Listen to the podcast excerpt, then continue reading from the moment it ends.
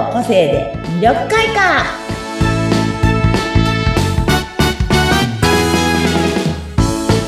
はいこんにちは。魅力開花の専門家山崎澄夫です。はいこんにちは。インタビュアーの村山彩乃です。今回もよろしくお願いいたします。はいよろしくお願いします。ということでいよいよ年が明けて2024年が始まりましたね、はい、2日なの、ね、本当に幕開けですっていう感じなんですけど、はい。ねえ、皆さんどうですか？楽しいお正月を過ごしてるかな？過ごしてるよね。お正月だもんね。今、正月三が日の土地真ん中ですね。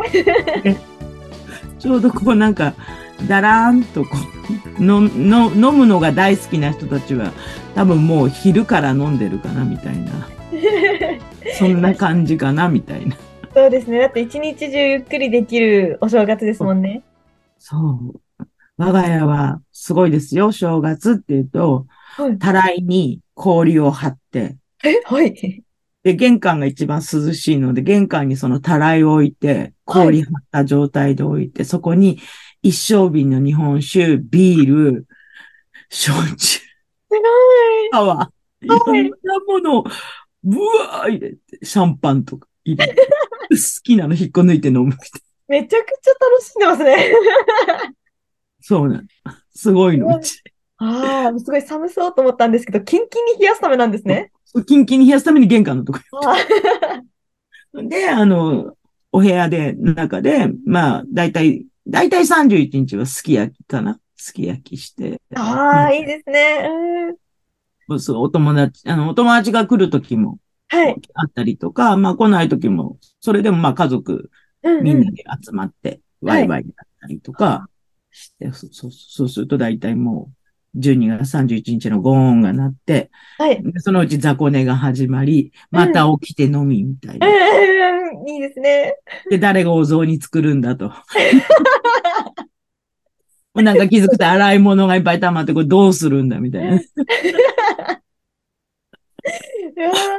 わかるだ。このゆっくりしてるからこそちょっとそこ見たくないですよね。そうそうそうでもね、うち、なんかうちもともとはあんまりおせち料理を食べない家族で、まあね、作っ、だからほとんど作らないというか、だから本当なんか簡単に並べるぐらいで、あとはもう、本当飲んでばっかりの人たち。飲むの好きな居酒屋会みたいな。この数年そんな感じです。もう子供たち、子供ってかもうお姉ちゃん、一番上のお姉ちゃんがお酒飲めるようになってからは、もうそんな正月を過ごしていいですよね。お子さんと一緒にね、飲めるようになったらすぐ飲みたいですからね。うん、そうですね。だからね、皆さんもね、お正月、でも、ね、子供の頃なんかだとね、書き初めしたりとかね、そこの書き初めに、こう、今年の気持ちみたいなのを書くとかね、あったりね。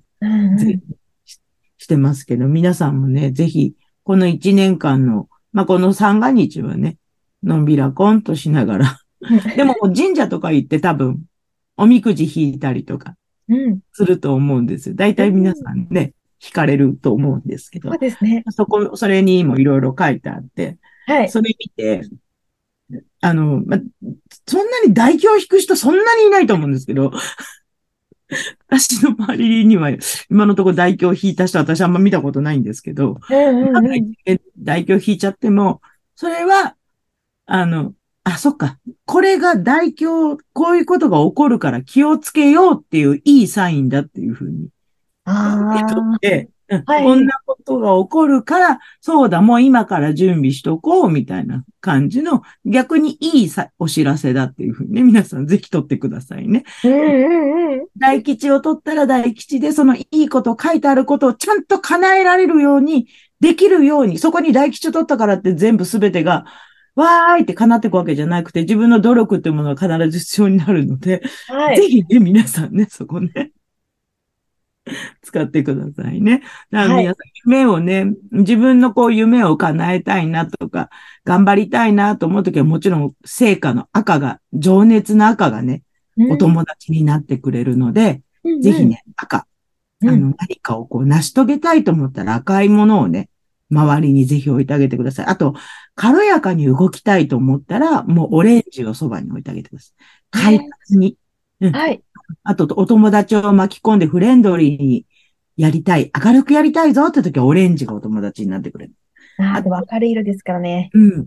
冷静にいろんなこと考えたいなと思うとき、うん何かを計画したいなと思うときは、ぜひね、インディゴブルーを周りに置いといてあげてください。あとね、安眠効果もいつも言ってますけどあるので、よく眠れてスッキリしていろんなこと考えるのにいい色なので、ぜひね、周りに置いてくださいね。はい。そんな風にね、今年もね、まあこれから、今日、これからもね、また色のお話もね、どんどんね、今年もまたいろいろしていこうと思ってるんですけど、今年はどんな風に、いろんな話、色の話は結構一辺倒全部してきたので、うん。今年はね、どんな話、どんな風にしようかな、なんてこう、私も考えながらこのポッドキャストを、今、先どっちに進め、どういう風に進めるのが皆さんにとってね、楽しいのかな、なんて思っていつもぼんやりと考えてるんですけどね。皆さん、こんなこと聞きたい、あんなこと聞きたいというのがあったら、ぜひ、あの、私のインスタグラムのメッセンジャーとかにください。あの、はい本当に皆さんのご質問とかをね、お答えできるようになりたいのでね。うんうん。そうそう。あと、まあ、ぜひ今年一皮向けたいなと、脱皮したいなと思う方は紫をつけてあげてください、そばに。わあ、脱皮したいです。紫がいいんですかで あの、紫はね、情熱な赤と冷静のブルーを合わせ持った色なので、はい。自分がここぞとっていう時にそのパワーを発揮してくれるんですよ。もう、無理やりにでも行くぞっていう気持ちを出してくれるので、はい。ぜひパープルをね、そばに置いといてあげるといいです。